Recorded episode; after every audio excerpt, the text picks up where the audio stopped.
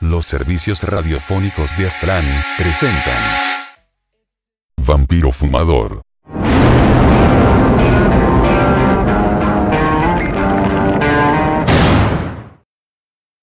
Las siete puertas del infierno.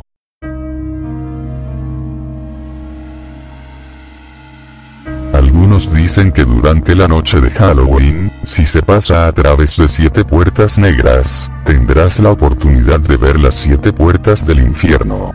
Pensé que solo era un mito al principio, hasta que lo comprobé por mí mismo. Atravesé cada puerta negra que veía alrededor de mi barrio, hasta llegar a las siete. Luego, cuando me fui a dormir, mis sueños se convirtieron en un fuego furioso. Luego se detuvo. Había un hombre, alto y voluminoso, sus ojos estaban entrecerrados y mostraban que era de edad avanzada, sus piernas y manos eran finas y parecía que apenas podía soportar su peso. Él habló. Hablaba con un tono estridente y moribundo. Dijo, Onreifni, le, satreupeteis, sal, a, odinemeu. Él se rió y abrió la puerta. Todo mi cuerpo se entumeció. Se movía por sí solo y no podía luchar contra él. Intentar resistirse tampoco funcionaba. Dejé de tratar de luchar y resistirme. Sin el control de mi cuerpo, fui más allá hacia la primera puerta. Puerta 1. Vi un fuego mostrando cadáveres que fueron horriblemente mutilados, profanados y quemados. Ellos lloraban tan fuerte que no era capaz de oír los crujidos del fuego. Uno vino a mí con un solo ojo y agujeros de balas en todo el cuerpo. Él dijo, nosotros somos los cadáveres profanados que no recibieron un entierro apropiado. Debemos permanecer aquí hasta el día del juicio. Pasé de él hacia la segunda puerta en un tipo de construcción. Puerta 2. Me encontraba en un calabozo. Había personas atadas. Gritando de dolor. Uno estaba siendo serruchado por la mitad muy lentamente y su cuerpo se curaba al instante, solo para ser cortado de nuevo. Otro se encontraba dentro de una doncella de hierro con la puerta cerrada y cuando ésta era abierta, el cuerpo parecía tan normal como siempre. Un hombre con máscara de verdugo se acercó y me dijo, somos los torturadores torturados por nuestros propios medios. Me fui por delante de él a la salida. Me acerqué a la tercera puerta. Puerta 3.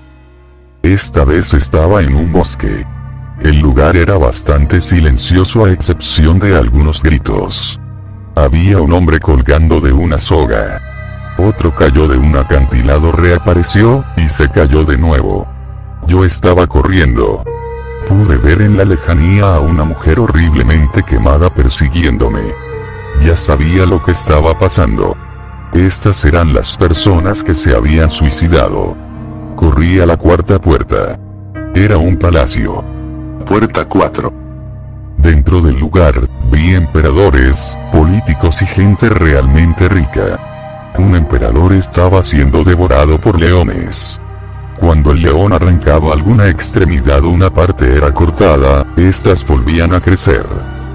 Político estaba siendo golpeado por lo que parecían sombras usando ropas de prisionero.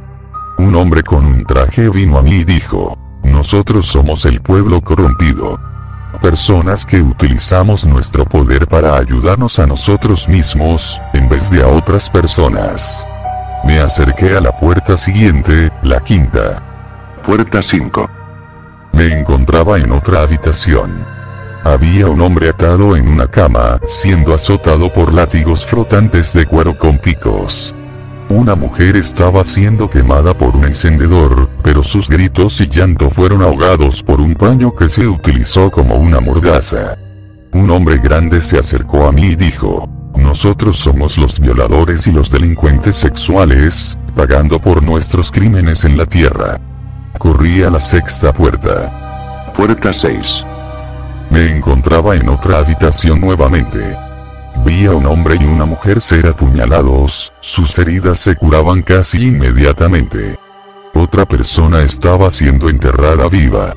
Y otro ser golpeado y apuñalado por una barra metálica flotante.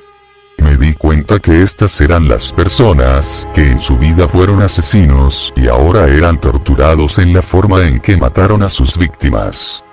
La salida está en la séptima puerta. Una más para el final. Esta pesadilla está por terminar. Ya casi termina, me dije a mí mismo. Puerta 7. Me encontraba fuera. Había un hombre que llevaba un velo sobre su cabeza y estaba cubierto con explosivos. Él explotaba, se regeneraba, y explotaba de nuevo. Otro estaba siendo golpeado, apuñalado por objetos punzantes de metal, y quemado por antorchas, encendedores y fósforos. Ellos estaban en manos de personas que parecían sombras. Uno de ellos vino a mí y dijo, ellos son los asesinos en masa, los terroristas y terroristas suicidas. Soy la sombra de una de sus víctimas, lo golpeamos para tomar venganza por matarnos en la tierra. Corrí hacia la salida. Cuando me desperté en la mañana estaba terriblemente asustado. Las imágenes de lo que vi pasaban por mi cabeza. De hecho eso fue en todo lo que pensaba durante todo el año. Halloween llegó nuevamente. No me atreví a salir a la calle por la noche. Acababa de ir a la cama. Me tomó un tiempo conciliar el sueño. Y cuando por fin lo hice ahora me encontraba frente de la primera puerta del infierno otra vez. Había un adolescente como yo. Él me estaba mirando. Él se sorprendió al verme. Entonces mi cuerpo se entumeció. No pude controlarme de nuevo. Le dije con un tono agonizantemente rasposo. Onreifni, Led, Sacreut, Eteis, Sal, A, Odinevnei. Me reí y abrí la puerta para él. Después mientras se dirigía a la puerta, noté en su expresión que parecía como si estuviese resistiendo y luchando contra algo. Me miré en un vaso lleno de lo que parecía ser sangre. Vi al guardián. Me convertí en el guardián. De hecho, yo soy el guardián.